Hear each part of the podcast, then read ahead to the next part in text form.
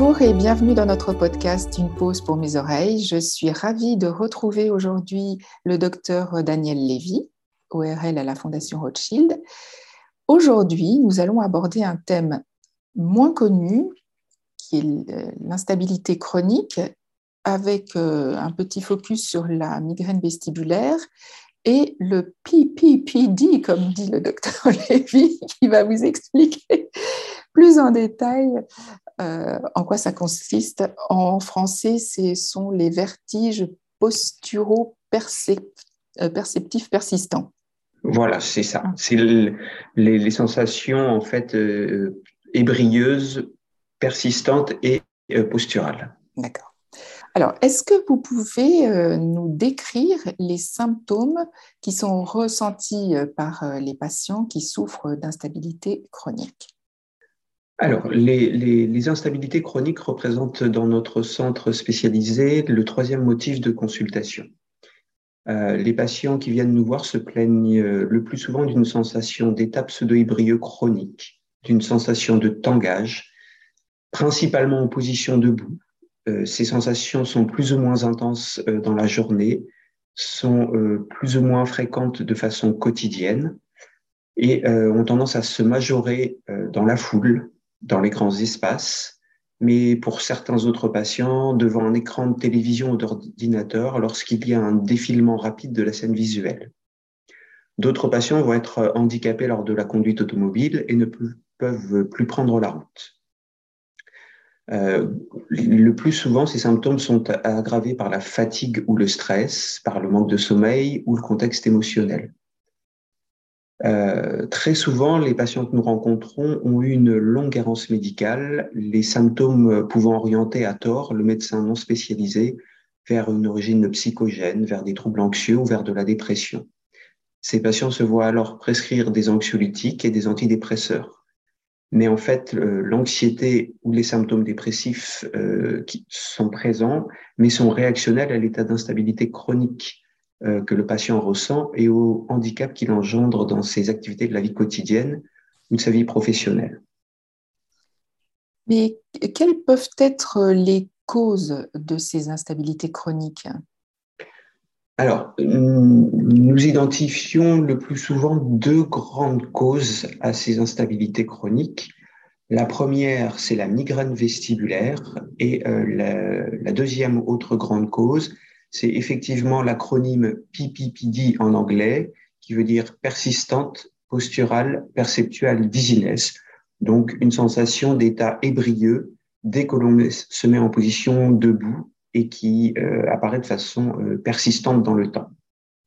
on va détailler, si vous voulez bien, euh, les, chacun des, des, items. Donc, tout d'abord, la migraine vestibulaire. C'est en fait l'interrogatoire qui va orienter le médecin vers cette piste de migraine. Pour qu'il y ait migraine, il faut trois grands, trois grands symptômes. La première, évidemment, ce sont les céphalées chroniques qui doivent être d'une durée variable de plusieurs heures à plusieurs jours. Il faut qu'il y ait un caractère pulsatile, mais qui n'est pas toujours retrouvé. Euh, il y a également une sensation d'émicranie qui va être à bascule, donc tantôt un hémisphère cérébral, tantôt l'autre. Et il s'y associe le plus souvent des nausées et parfois des vomissements. Euh, lorsque ces céphalées chroniques ne sont pas typiques, ça peut être tout simplement des nucalgies chroniques, donc des douleurs dans la nuque, et que l'on va attribuer à tort à de l'arthrose cervicale. Or, de l'arthrose chez un patient jeune qui a une trentaine d'années, c'est fort peu probable. Le deuxième critère de diagnostic de la migraine, ce sont les signes d'hypersensibilité sensorielle, c'est-à-dire l'intolérance à la lumière, l'intolérance au bruit, l'intolérance aux odeurs et surtout l'intolérance au mouvement qui va être la, cause des sensations d'instabilité. Euh, l'existence d'un mal des transports dans l'enfance est considérée comme un équivalent migraineux, même si les patients n'ont pas des maux de tête typiques.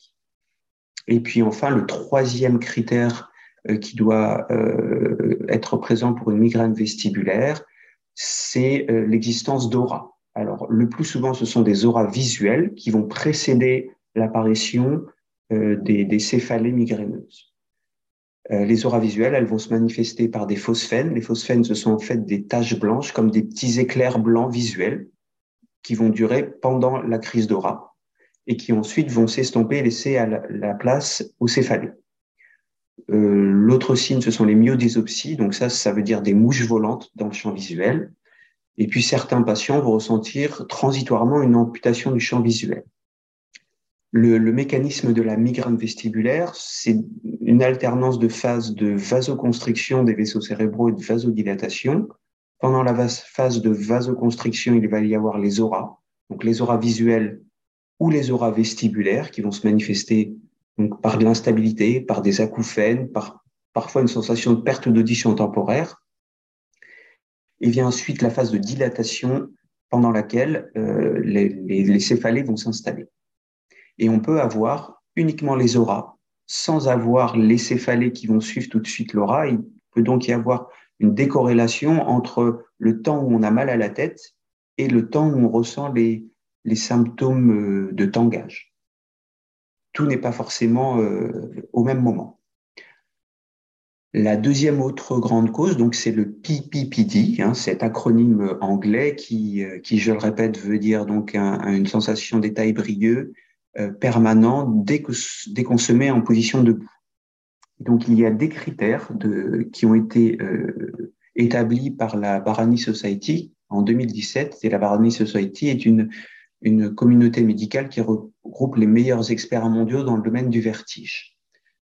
Preuve que, que ces sensations d'instabilité chronique sont, sont fréquentes et posent un vrai problème euh, diagnostique aux médecins. Donc les critères de diagnostic du PPPD, je vais vous les citer.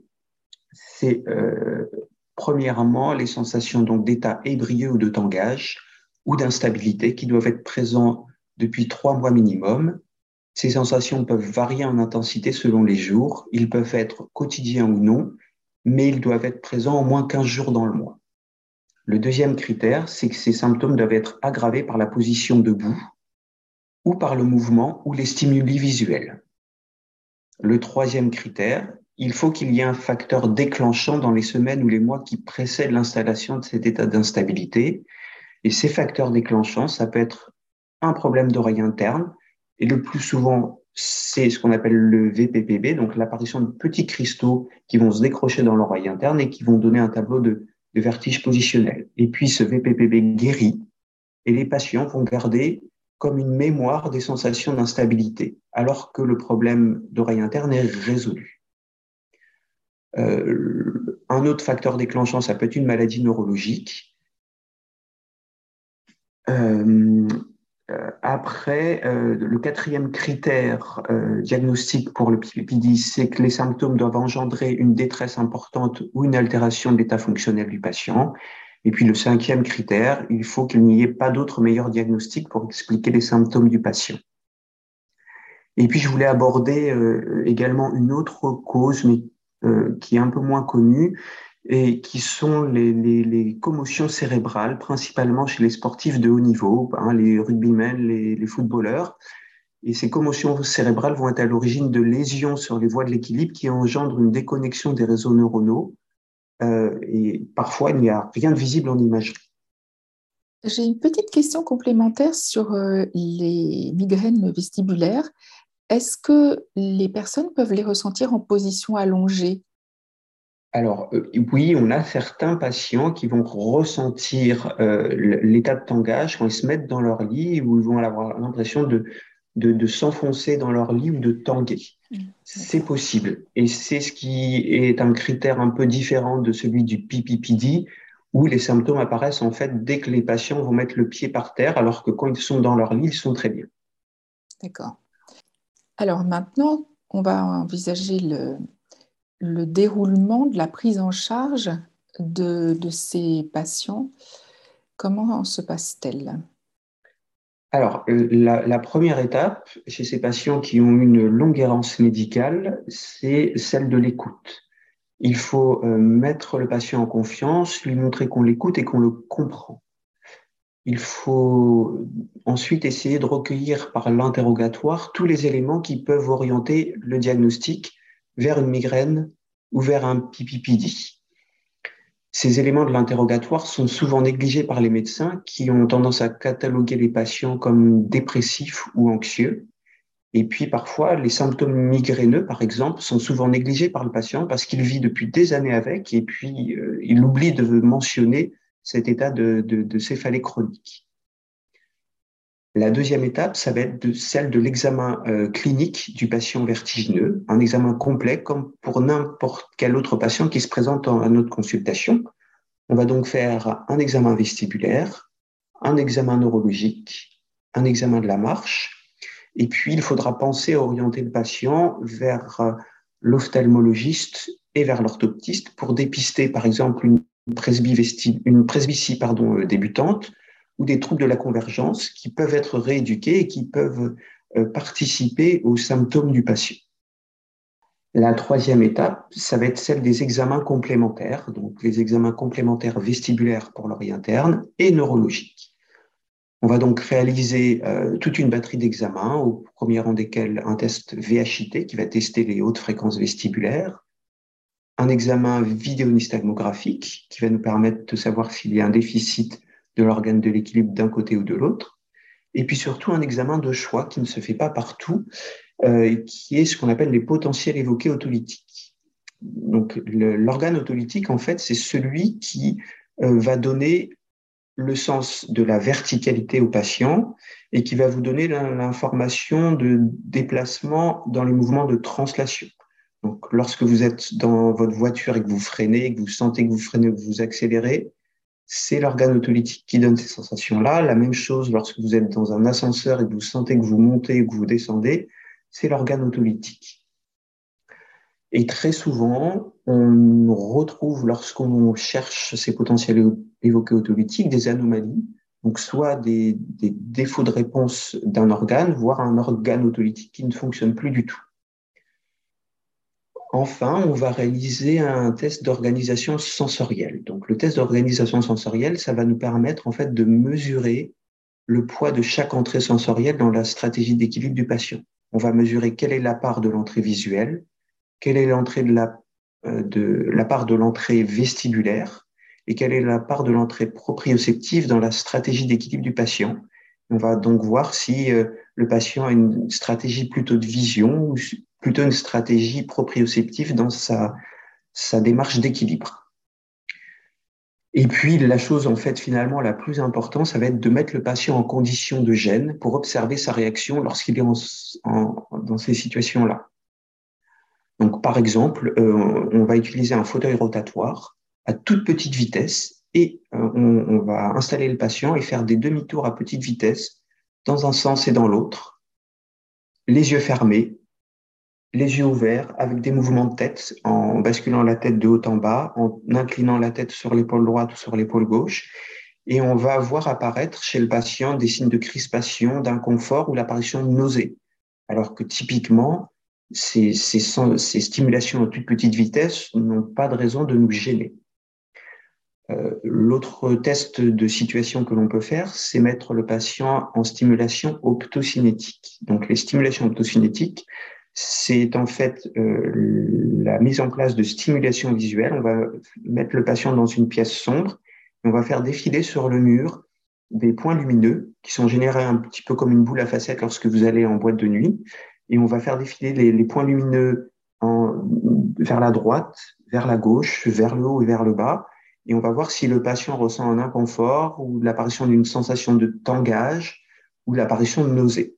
Et normalement, ces situations visuelles n'ont pas de raison de gêner un patient normal. On va également penser à réaliser une imagerie, tout simplement pour ne pas méconnaître une cause organique, par exemple une, hypertension intracrânienne, une malformation de la charnière cervico-occipitale qu'on appelle une malformation d'Arnold-Chiari, ou d'autres pathologies plus classiques de l'oreille interne.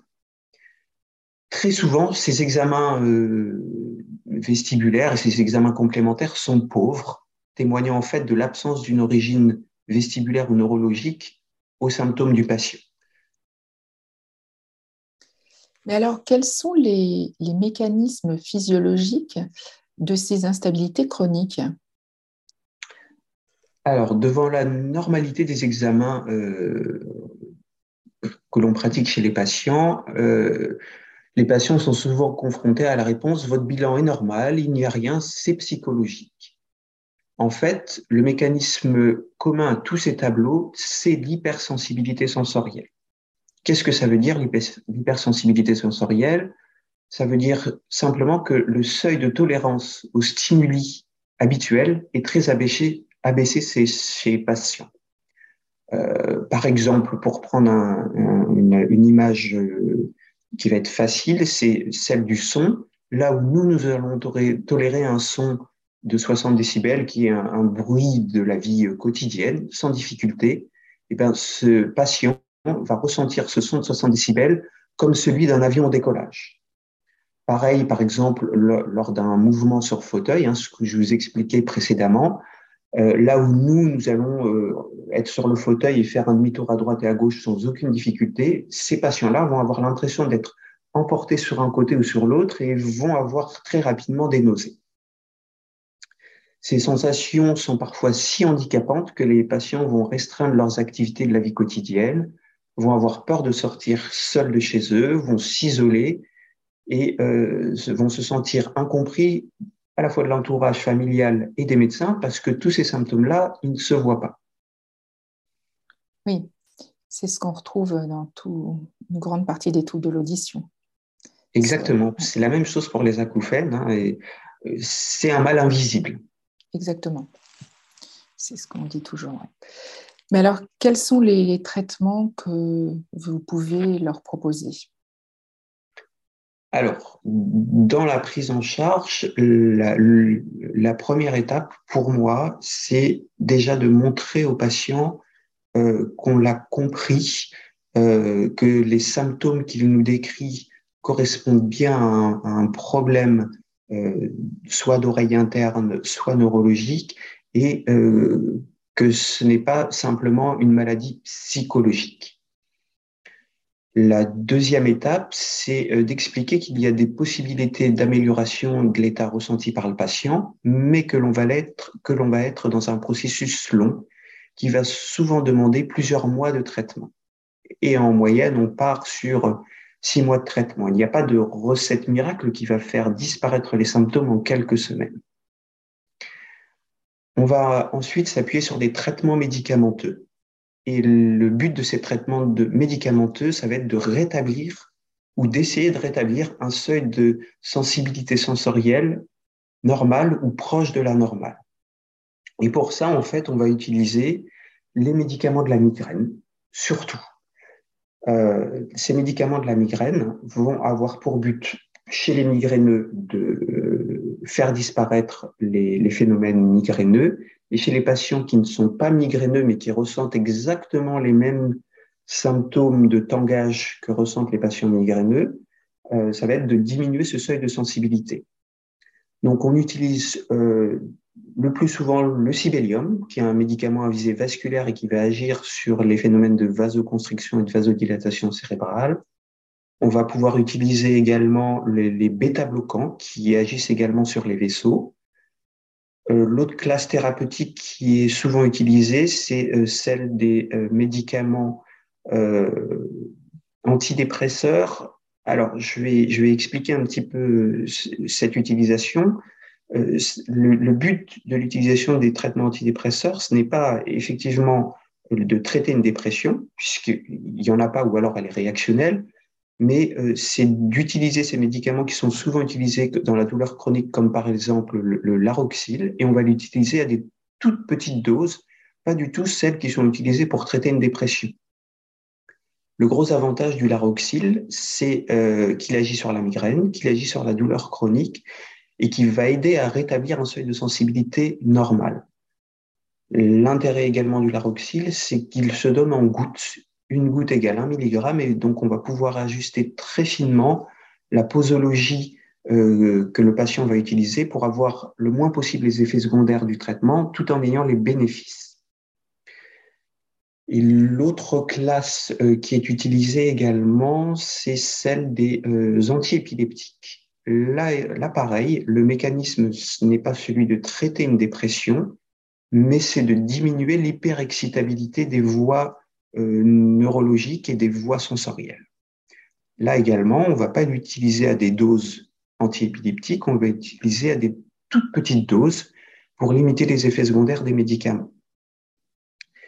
Et puis, je dois également vous parler des, inhibiteurs de recapture de la sérotonine, hein, qui sont tous les, toutes les nouvelles familles des antidépresseurs que prescrivent les psychiatres.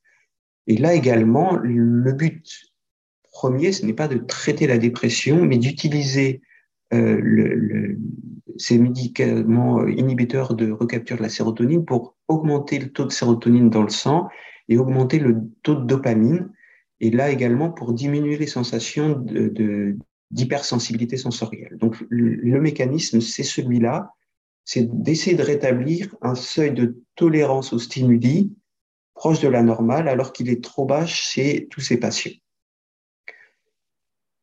Euh, on va ensuite s'aider d'exercices de, kinésithérapie vestibulaire euh, et d'auto-exercice à domicile. L'idée, c'est en fait de réexposer le patient aux stimuli qui le gênent, à des, euh, en, en, y allant par étapes avec des exercices qui au début vont être très doux et très légers, et puis progressivement, au fur et à mesure que le patient tolère mieux l'exposition à ces stimuli, on va monter le niveau de difficulté pour le rapprocher de ce qu'il va retrouver dans la vie quotidienne.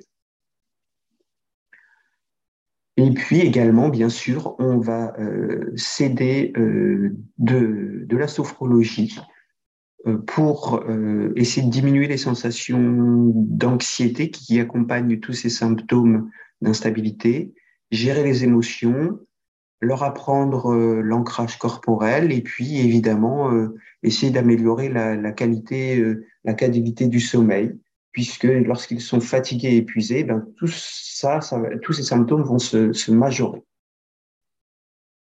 On les adresse enfin euh, souvent à une psychologue euh, qui pratique ce qu'on appelle les thérapies comportementales et cognitives. Euh, l'idée étant de, de, travailler sur toutes les conduites d'évitement et les anticipations négatives que les patients vont avoir euh, associées à leurs symptômes. Hein, par exemple, ils vont dire euh, je vais plus dans les grandes surfaces parce que dès que je vais en grande surface, je me mets à tanguer. Euh, je ne vais plus au cinéma parce que les, lorsque j'ai euh, trop de défilement de la scène visuelle, je ne tolère plus, je suis obligé de sortir. Donc, il faut leur apprendre que euh, les, les, émotions qu'ils ont ne, ne, vont pas forcément se reproduire lorsqu'ils vont se trouver confrontés à ces situations déclenchantes auparavant. Merci beaucoup pour cette présentation. Euh, on voit, comme dans les épisodes précédents, que pour ces pathologies, la solution se trouve dans une équipe pluridisciplinaire. C'est ce qui fait la force de, de chaque euh, intervenant et qui permet d'aider euh, et d'aller vers la guérison c'est ça Et Exactement. Le, rôle de l'ORL, ça va être de, dire au patient euh, que les symptômes qu'il ressent euh, ne sont pas d'origine psychogène et de, trouver une, explication, donc une migraine ou un pipipidi, mais l'ORL tout seul ne, peut rien. Euh, il faut, hein, comme on vient d'en parler, travailler sur l'anxiété, travailler sur les, les, conduites d'évitement et les émotions. Et ça, l'ORL tout seul ne peut pas le faire. Et puis, on a besoin, euh, euh, comme je l'ai dit également, de, du neurologue pour nous dire que qu'il n'y a pas de pathologie neurologique. On a besoin de l'ophtalmologiste ou de l'orthoptiste parce que si les lunettes sont pas adaptées, si la vue a baissé, s'il y a des troubles de la convergence, tout ça, ça va être des petites choses qui vont encore aggraver la situation. Merci pour toutes ces précisions euh, toujours très claires, même si le, sujet est quand même euh, un peu plus complexe que le premier épisode qu'on a fait ensemble sur les acouphènes. N'hésitez pas à poursuivre l'écoute de nos épisodes sur euh, les plateformes d'écoute de podcast et sur YouTube. Vous pouvez écouter, voire réécouter quand il y a des épisodes denses et très complets comme aujourd'hui. Donc n'hésitez pas à vous abonner. Et puis, on vous retrouvera prochainement pour un nouvel épisode. À très bientôt et merci encore, Dr Lévy, de toutes ces précisions et de la clarté de vos présentations. Euh, après-midi à tous. Au revoir. Au revoir.